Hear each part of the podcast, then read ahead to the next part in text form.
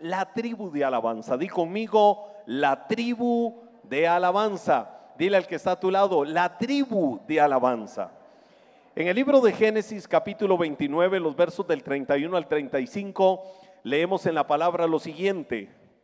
Al ver el Señor que Lea era menospreciada, le dio hijos, pero Raquel era estéril. Vamos a hacer una pausa ahí. Y no vamos a entrar en cuestionamientos eh, legales ni espirituales. Estamos hablando de la época patriarcal. Lea y Raquel eran dos esposas que tenía Jacob. Jacob tenía cuatro mujeres que le dieron hijos. Estamos hablando de la época patriarcal. No había una ley que estipulaba cosas que hoy nosotros conocemos. Tenía cuatro mujeres, cuatro esposas, perdón, cuatro mujeres le dieron hijos y, sus dos esposas, una era Lea y la otra era Raquel. Lea, la característica, la Biblia dice, era menospreciada. La otra esposa de Jacob era Raquel, pero era estéril. Ok, eso nos coloca en el contexto. Dice la Biblia, y Lea concibió y dio a luz un hijo y le puso por nombre Rubén, pues dijo, el Señor ha mirado. Hay palabras que son claves. Ella dijo, el Señor ha mirado, di conmigo ha mirado. El Señor ha mirado mi aflicción. Así que ahora mi marido me amará. Volvió a concebir y dio a luz un hijo. Entonces dijo, el Señor oyó, di conmigo, oyó. El Señor oyó que yo era menospreciada. Así que también me ha dado este hijo. Por eso le puso por nombre Simeón. Concibió una vez más y dio a luz un hijo y dijo, esta vez mi marido se unirá. Di conmigo se unirá. Mi marido se unirá conmigo pues ya le he dado tres hijos. Por eso le puso por nombre Leví. Todavía concibió otra vez, es decir, su cuarto embarazo, y dio a luz un hijo. Entonces dijo, esta vez alabaré. Dilo conmigo, esta vez alabaré. Esta vez alabaré al Señor. Por eso le puso por nombre Judá Miren la, particularidad, la característica de Lea. Lea era menospreciada por su marido. Cuando la Biblia dice era menospreciada, eh, Jacob tenía a Lea y tenía a Raquel. Pero Jacob era romántico, entregado, dedicado, amoroso, todo lo que usted quiera decir con Raquel. Pero Raquel tenía un problema. Raquel no le había dado hijos a Jacob. ¿Por qué no le había dado hijos? Porque ella era estéril. Luego en el tiempo, eh, puedo decir esto porque no es el tema de estudio, luego con el tiempo Raquel le dio dos hijos a Jacob. Y aquellos dos hijos, eh, miren las cosas de la vida. El primero de esos hijos que le dio, ¿recuerdan el nombre algunos? El primero de los hijos de Raquel, José. José fue el primero de los hijos que Raquel le dio a Jacob. José, el que sus hermanos vendieron, el que estuvo encarcelado en Egipto, pero vino a ser el gran gobernador de Egipto. Y el otro hijo que le dio, Raquel lo vio en vida con un nombre, lo vio en vida con un nombre. El nombre que tenía era Benoni. Ella le puso de nombre Benoni. Benoni significa el hijo de mi siniestra, el hijo de, de mi dolor, el hijo de mi tristeza. Raquel dio a luz a José y da a luz a Benoni. Y cuando da a luz a Benoni, ella lo ve y ella mal, después del parto, dijo, mi hijo se va a llamar Benoni. Y murió así literalmente, y murió. Cuando Jacob está ahí y ve que Raquel, su amada esposa, muere después del parto y le llama a su hijo Benoni, él brincó. en medio del dolor de que su esposa murió, brincó y dijo, no, no, él no se va a llamar Benoni. Él no va a estar marcado toda la vida como un hijo de tristeza, de dolor. Él se va a llamar Benjamín. Inmediatamente él le cambió el nombre y le puso Benjamín, el hijo de mi diestra, el hijo de mi alegría, el hijo de mi gozo, el hijo de mi fructificación, etcétera, etcétera. Entonces, Jacob, perdón, Jacob con Raquel tuvo dos hijos, José y Benjamín, que fueron los dos hijos que le dio Raquel. Pero estos otros hijos que leímos en la Biblia fueron los que le dio Lea. Tuvo otros hijos que los tuvo con las, las que servían en la casa. Era bandido.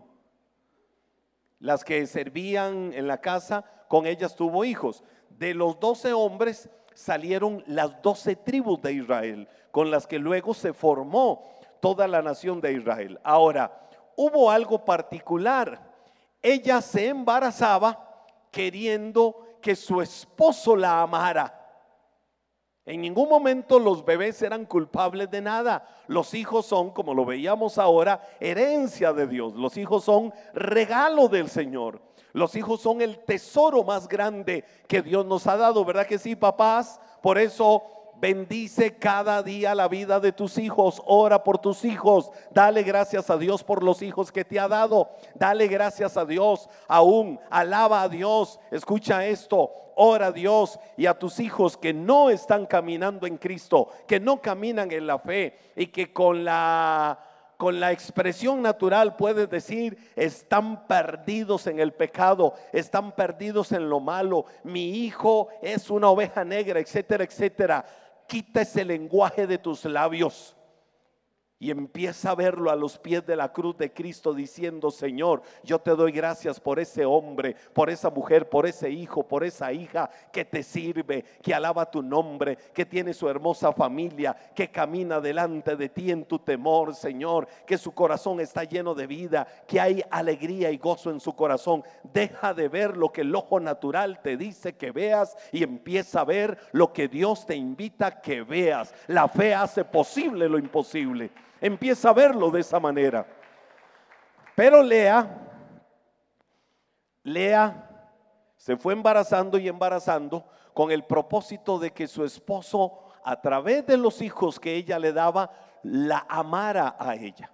Vino el cuarto hijo de Lea, que fue Judá. Y Judá, el nombre Judá significa el que sea alabado, o el nombre de Judá significa alabanza, o el nombre de Judá significa literalmente alabaré al Señor. En nuestro castellano, si yo digo alabaré al Señor, estoy diciendo Judá. Y, Lea tuvo la particularidad con ese cuarto hijo de decir alabaré al Señor. Es decir, voy a elogiar, voy a celebrar el nombre del Señor. Esa fue la actitud que tomó. Pero quiero hablarte algunas cosas importantes en relación con esto. Número uno, define tu actitud. Define cuál es tu actitud en la vida. Dilo conmigo, definir la actitud.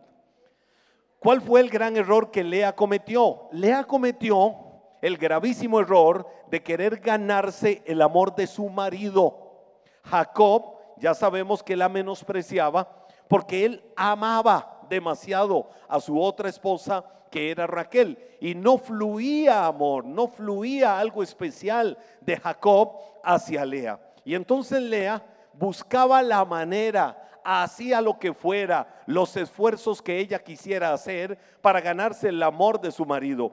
Ella aprovechó entonces la oportunidad de tener a sus hijos para intentar ganarse ese amor. Y ahorita cuando leíamos, vimos frases muy particulares. La primera, cuando nació Rubén, y lo que ella inmediatamente dijo fue, que Dios mire mi humillación, que Dios mire mi aflicción. ¿Cuántas veces ante el esfuerzo de una persona o la persona buscando hacer un esfuerzo quiere que Dios le mire? ¿Cuánta gente dice, Señor, si tan solo miraran mi causa, si tan solo miraran mi situación, si tan solo miraran mi dolor, si tan solo los demás miraran por donde yo estoy pasando? Si mi esposo viera todo lo que yo estoy viviendo, si mi esposa viera todo lo que yo estoy pasando, si tanta gente mirara tantas cosas de mi vida, seguramente me verían con ojos diferentes. Entonces ella hizo ese esfuerzo para que la miraran. Y en este caso para que Dios mirara la aflicción por la que ella estaba pasando. Ahí fue donde nació Rubén. El nombre Rubén está ligado a la palabra mirar. Si alguien se llama Rubén, está ligado a la palabra mirar. Viene el segundo hijo, el segundo embarazo. Ella se embarazó ahora de Simeón. Y el nombre Simeón significa también óyeme. Se embaraza como para decirle a Dios, óyeme, mira mi tristeza, yo quiero que mi marido me ame. Es decir, otra vez un esfuerzo terrenal para ganarse algo. Otra vez sacrificios humanos para buscar el favor de otra persona. Viene su tercer embarazo y en el tercer embarazo nace Leví. La palabra Leví está, está, eh, está ligada a estar unidos. Ella dijo, este hijo se llamará Leví para ver si así mi marido se une a mí, si mi marido ahora se va a unir conmigo. Y entonces a cada uno de esos primeros tres hijos le pone ese nombre característico. Mírame, óyeme, únete. Le dio tres hijos con tal de que él la amara esfuerzos terrenales, esfuerzos humanos, en el caso de Lea, para ganarse el favor de alguien, esfuerzos terrenales para lograr un objetivo en la vida, esfuerzos terrenales para que con eso ella interpretara que Dios la iba a bendecir. Pero viene el cuarto hijo, y aquí es donde viene el cambio de actitud de Lea. ¿Cuál fue su cambio de actitud? Ella intentó ya lo vimos en estos primeros tres embarazos. Ella intentó ganarse el favor de su marido con los esfuerzos carnales. Ahora, ¿cuáles eran sus esfuerzos? Darle hijos. Y te voy a decir algo. El error que Lea estaba cometiendo, el error no fueron sus hijos, era la mentalidad, era la forma de ver la vida, era la forma de creer que ella tenía que ganarse el amor de su marido. Pero te voy a decir algo, si ella no hubiera cambiado de actitud, le da 5, 8, 10, 15, 20 hijos a Jacob. Si hubiera seguido con la mentalidad que ella tenía. Pero empezamos a ver un cambio de actitud en Lea. Ella nada había logrado para agradar a su marido. Todos sus esfuerzos, todos los sacrificios, todo lo que ella había hecho, no lograba con eso ganarse el favor de su marido. Hasta que a la cuarta ocasión en que ella queda embarazada, tomó una actitud totalmente diferente. La actitud que ella tomó fue todo lo contrario a lo que hasta ese momento había hecho. Pero antes de mencionarte esto, quiero decirte, quiero que grabes esto en tu corazón. No busques nunca aprobación. No busquen nunca agrado de las demás personas por esfuerzos carnales. No busques nunca el favor de Dios por esfuerzos carnales. No busques nunca agradar a Dios con méritos, con sacrificios terrenales o carnales. Decide mejor agradar a Dios. Pero ¿de qué manera? Alabándolo a Él. Porque Dios, cuando nosotros lo alabamos, se convierte en la fuente de todas las respuestas. Cuando necesitas una respuesta de Dios, cuando necesitas saber cuál es el camino, cuando necesitas saber qué tienes que hacer ante las grandes situaciones de la vida. Aún como en el caso de Lea, que estaba en esta crisis de relación con su marido, cuando necesites saber esto, solo alaba a Dios, porque en la alabanza hay respuesta del cielo para lo que estás esperando y necesitando en tu vida. Ya no es, ya no es, mírame, ya no es, óyeme, ya no es, es que quiero unirme.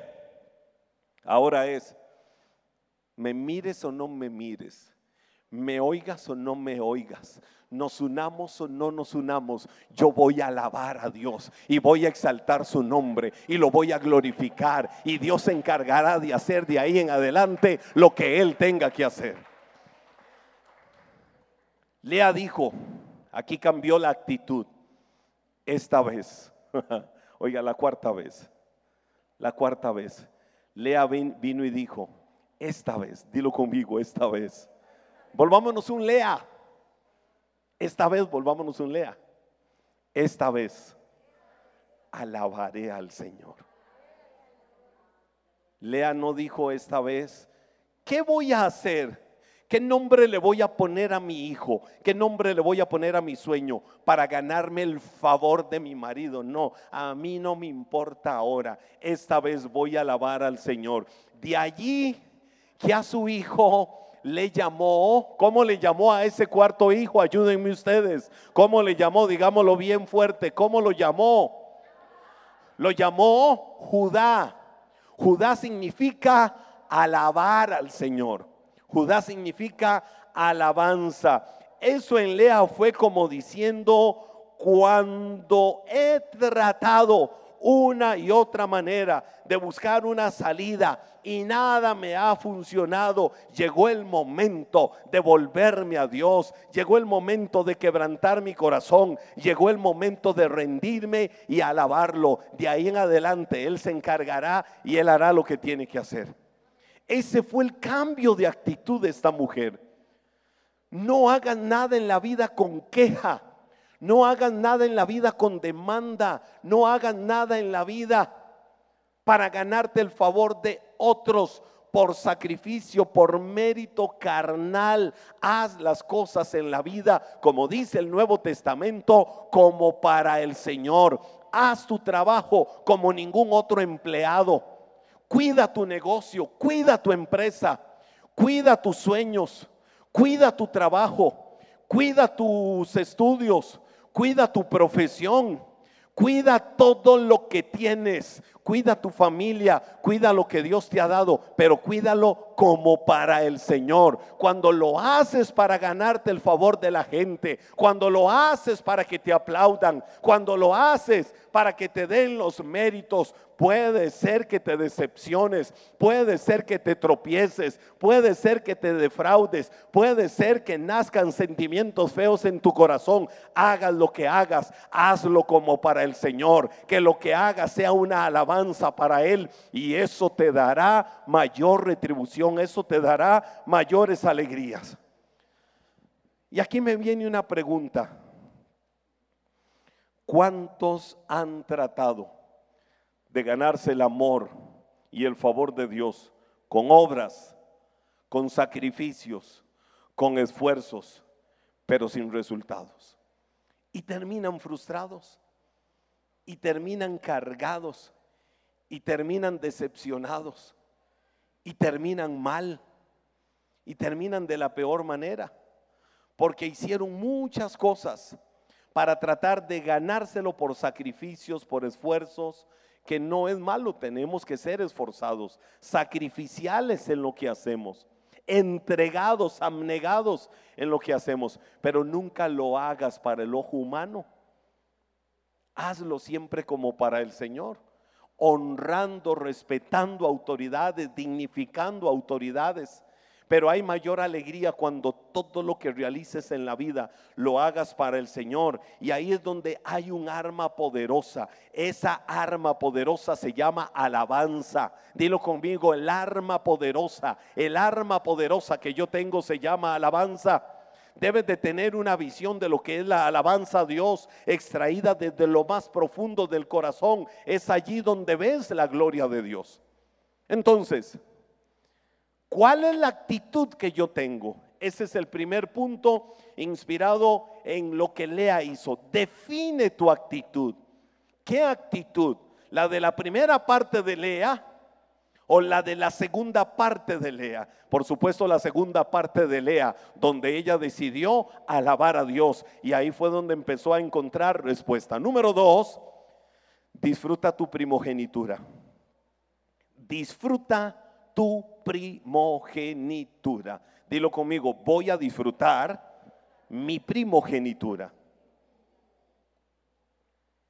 Decía hace un momento que para mí este, este tema, esta historia es uno de los más vivos ejemplos de la gracia de Dios. Y es impresionante porque es la época patriarcal, no es la época de la gracia después de Cristo.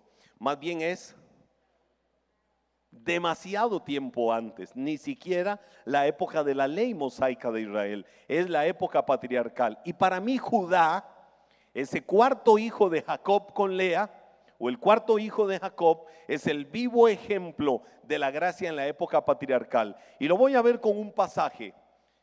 Génesis capítulo 49, cuando Jacob está a punto de morir y Jacob se está despidiendo de cada uno de sus hijos, Jacob viene y da una palabra a cada uno de sus hijos. Estaba Jacob en su lecho acostado, iban entrando cada uno de sus hijos y a cada uno le daba una palabra que era una palabra profética. En Génesis capítulo 49, versos del 1 al 10, la Biblia dice, Jacob ordenó a sus hijos que se reunieran, pues quería decirles lo que les pasaría en el futuro. Les dijo, hijos míos, vengan conmigo, escuchen lo que voy a decirles. Rubén, ¿cómo se llamaba Rubén? Rubén era, Rubén era, mírame, Rubén, tú eres mi hijo mayor, eres mi primer hijo, la primera prueba de mi fuerza, tienes el primer lugar de honor y el primer lugar en poder, pero me ofendiste gravemente, pues te acostaste con una de mis mujeres. Por eso ya no serás el primero, pues eres como el mar que no se puede controlar. Es decir, la primogenitura ya no va a ser tuya. Sigue diciendo la Biblia, Simeón y Leví son como fieras que atacan siempre con violencia. Está hablándole al segundo y al tercer hijo. No quiero estar con ellos ni andar en compañía, en su compañía, porque en su arranque de enojo mataron gente y despedazaron toros, es decir, no podían controlar su ira y por su ira caían en violencia y esa violencia los llevó a matar gente y los llevó a hacer un hobby el matar ganado. Por eso la Biblia dice, en su enojo mataron gente y despedazaron toros. Maldita sea su furia, no ellos, sino su furia, es decir, el enojo que tanto daño les ha hecho en la vida. Luego viene y dice, maldita sea su crueldad, otra vez no a ellos, sino a la acción cruel que ellos continuamente tenían para hacer lo indebido. Yo haré que se dispersen por todo el territorio de Israel. Tú Judá, viene el cuarto hijo, di conmigo, viene Judá. Dominarás a tus enemigos, tus hermanos te alabarán y se inclinarán en tu presencia. Eres como el león feroz que al regresar con su presa se agacha y se echa en el suelo. Y quien se atreve a molestarlo, siempre tendrás en tus manos el cetro que te hace gobernante. Hasta, hasta que venga el verdadero rey que gobernará a todo el mundo. ya esto nos va dando una luz de por dónde va Judá. Gracias al cambio de actitud tan negativo que tenía una mujer y ahora decide tener una buena actitud para que nazca ese cuarto hijo al que llamará alabanza a ese cuarto hijo consagrado para alabar el nombre del Señor esa mujer provocó que viniera algo glorioso para toda la historia de la humanidad, que te involucra y que me involucra y que ya lo vamos a ver. Entonces, Rubén era el primogénito, luego Simeón y Leví, pero ellos perdieron el derecho a la primogenitura que le fue dada a Judá. Ahora, escucha esto glorioso, escucha esto maravilloso. No puedo esperarme para leer Apocalipsis capítulo 5. Voy a irme desde el primer libro de la Biblia a miles de años después, el último libro de la Biblia. Apocalipsis capítulo 5, verso 5 dice, pero uno de los 24 ancianos me dijo, deja de llorar. Mira, el león, el león, el león. ¿Quién es el león? ¿Quién es el león? ¿Quién es el león? ¿Quién es? Jesús, el león de la tribu de Judá, el heredero del trono de David, ha ganado la victoria. Él es digno de abrir el rollo y sus siete sellos. Y si siguiera leyendo leería, Él es digno de todo el honor, de toda la gloria, de toda la alabanza, de toda la exaltación y a todo lo creado, a todos los seres creados, los vi adorando al Cordero que fue inmolado y diciendo, digno eres de recibir todo el imperio y la gloria eterna por los siglos de los siglos.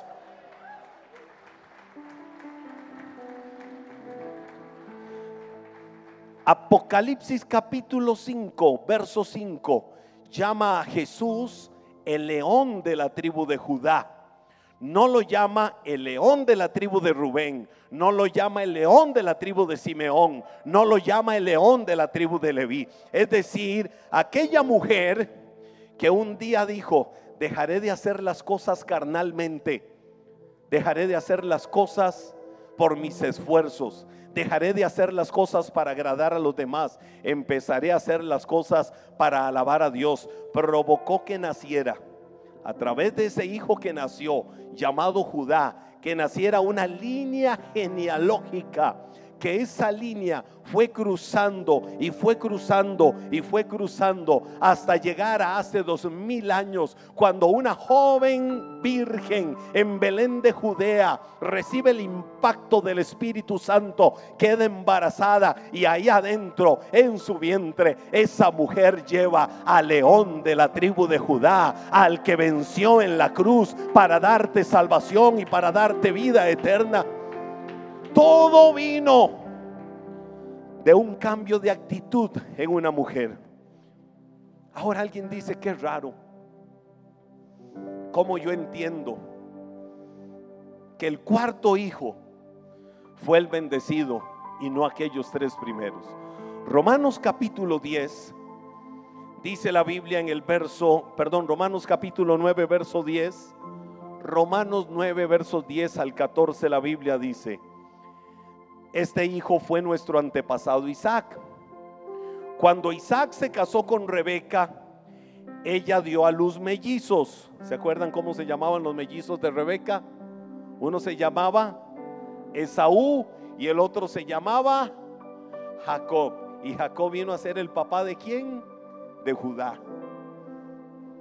Sin embargo, antes de que nacieran, antes de que pudieran hacer algo bueno o malo, ella recibió un mensaje de Dios. Este mensaje demuestra que Dios elige a la gente según sus propósitos. Él llama a las personas, pero no según las buenas o las malas acciones que hayan hecho. Se lo dijo, tu hijo mayor servirá a tu hijo menor. Como dicen las escrituras, amé a Jacob, pero rechacé a Esaú. Escucha esto. ¿Por qué llamé a este segundo punto disfruta tu primogenitura, porque hoy estás aquí en este lugar dando testimonio de que eres hijo, hija de Dios, nacido de nuevo, lavado por la sangre del cordero, sabiendo de que vives para Él, de que tienes vida eterna, de que eres un privilegiado en este mundo porque eres hijo de Dios, no porque estás en una religión, no todo lo contrario, es porque cambiaste la religión por la vida de Cristo en tu corazón, porque es el Señor y es el Salvador de tu vida. Y si Él es el Señor de tu vida, eres heredero, es decir, eres el primogénito de Dios, heredero de todas las bendiciones eternas de Él para tu vida. Por eso llamé a este punto, disfruta tu primogenitura. Y de verdad, disfruta tu primogenitura como hijo de Dios, aunque no hayas llegado de primero en la vida Y aunque no haya llegado por esfuerzos, ya tienes un lugar de honra en el Señor. Estás sentado juntamente con Cristo en los lugares celestiales. No estás sentado en la desgracia. No fuiste cortado por tus buenas o malas obras. Dios no te amó por la cara bonita o la cara fea. Perdón, por la cara bonita o por ser buena gente. Estás aquí porque su gracia permitió que estuvieras aquí como hijo, como hija de Dios, amado, acepto por el amado, preciosa niña de los ojos de Dios, con un propósito y un destino glorioso y eterno y con una vida en abundancia en este mundo porque Dios te ama y tiene cuidado de tu vida y puedes levantarte cada día dando gracias porque disfrutas saber de que eres hijo de Dios y que Él se place de saber que eres la preciosa niña de sus ojos y que Él te ama. A donde vayas cada día, lleva al frente tuyo una actitud de alabanza. Donde vayas, de donde vengas, hagas lo que hagas, lleva siempre al frente tuyo una actitud de alabanza. No lleves quejas, no lleves excusas, lleva el gozo del Señor. ¿Cómo no lo vas a llevar? ¿Cómo no van a ver los demás lo que hay en tu vida? Y si te preguntan, ¿cómo no lo voy a llevar? Si Él es el que yo alabo por todo su maravilloso amor y por toda su misericordia eterna que ha tenido conmigo. Y aquí es donde yo veo a Judá. No podemos medir a Judá por algunos de sus hechos y descalificarlo. En el camino de la vida, para mí Judá es el vivo ejemplo de la gracia de Dios. Porque el vivo ejemplo, ¿saben quién fue el que dio la idea de deshacerse de José, de venderlo y que se lo llevaran como esclavo? ¿Saben quién dio esa idea? Judá. ¿Saben quién fue el que tuvo relaciones sexuales con su nuera, creyendo que era una prostituta? Judá. Sin embargo, lo que hizo en el pasado de su vida, los errores de su vida no lo descalificaron, porque vino el favor de Dios sobre su vida, para que sobre él viniera alabanza, para que sobre él viniera honra y para que de él viniera en la genealogía el león de la tribu de Judá. No importa de dónde has venido, no importa cuál fue tu pasado, no importa qué sembraste mal en la vida, los errores que hayas cometido, la inmensitud de los pecados, si fueron tan grandes,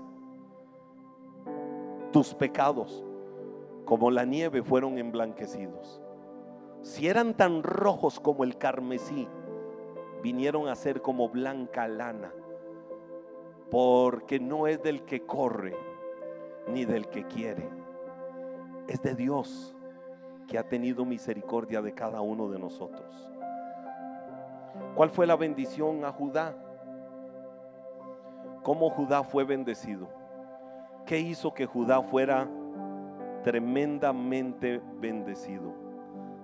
La Biblia dice, cuando Jacob dio la bendición a Judá, le dijo, tú Judá dominarás a tus enemigos, en el verso 8 que leíamos. Tú Judá dominarás a tus enemigos. Génesis 49, verso 8. Tus hermanos te alabarán y se inclinarán en tu presencia.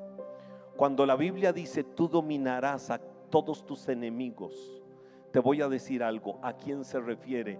A todo enemigo que se levante. Que se ha levantado contra tu vida. Cuando hay un hijo de Dios cuando hay un creyente que tiene una vida de alabanza a Dios, cuando hay un creyente que tiene una vida de alabanza a Dios, prevalece contra sus enemigos y no va a perder sus batallas. Puedes enfrentar la mayor cantidad de enemigos o situaciones en la vida que no vas a perder batallas porque la mano del Señor está sobre aquel que alaba su nombre y lo reconoce en todo lo que haga. Cuando enfrentes problemas, cuando estés en una crisis de problemas, es el momento de decisión para no quejarte, para no enojarte como Simeón y Leví, que el enojo los llevó a cometer gravísimos errores.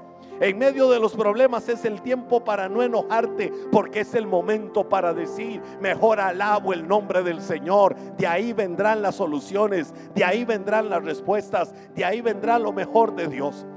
Y en el verso 9 Jacob le dijo a Judá, Génesis 49, verso 9, eres como el león feroz que al regresar con su presa se agacha y se echa en el suelo y quién se atreve a molestarlo. La Biblia registra las grandes victorias de Judá sobre todos sus enemigos. Esa es una buena tarea para que luego la estudies. La vida de Judá. Por eso la Biblia dice que es semejante a un león que devora sus presas sin que nadie se atreva a obstigarlo. Un hijo de Dios que vive una vida de alabanza. Cuando el enemigo se levanta, el hijo de Dios va a poder venir y decir, un momento, me quieres tocar te equivocaste. Andas como león rugiente buscando cómo devorarte. Pero te quiero decir que estoy cubierto, estoy guardado y protegido por el león de la tribu de Judá. Así es que a mí no me tocas, a mí no me alcanzas, a mí no me llegas, porque la mano de Dios está sobre mi vida. Un hijo de Dios que tiene un corazón de león sabe que Él es un más que vencedor. Eso sabe un hijo de Dios. Habla bendición y no maldición. Si se ha caído en algún momento, sabe que ese no es su destino. Se levanta y sigue adelante. Y ese hijo de Dios sabe que Dios es el, que encabeza sus batallas. Quiero que te vayas poniendo de pie. Hay una atmósfera rica para que puedas levantar tus manos al león de la tribu de Judá, al que con poder ha vencido. Termina el verso 10 de Génesis 49 diciendo, siempre tendrás en tus manos el cetro que te hace gobernante hasta que venga el verdadero rey que gobernará todo el mundo. Mil seiscientos años después de esta profecía de Jacob sobre Judá, 1600 años después, sucedió el hecho más maravilloso de la historia de la humanidad. Nació de la genealogía de Judá. No se perdió esa genealogía. Muchas de las tribus de Israel se perdieron en el camino. La de Judá se mantuvo. 1600 años después, genealógicamente nació el Cordero de Dios, el que quitó el pecado de tu vida, el que levantó tu vida y te transformó. Y la Biblia le dice que Jacob le dijo a Judá, tu cetro no será quitado. Un cetro es un báculo que habla de autoridad y que tienen los reyes y que no les será quitado. El báculo de autoridad de tu vida no será quitado. Vamos, levántalo en esta hora en el nombre de Jesús. El creyente que alaba y exalta a Dios tiene un cetro real en su vida, tiene autoridad en el mundo espiritual y el enemigo no prevalece contra su vida en ningún momento. Hoy tienes la autoridad en el nombre de Jesús.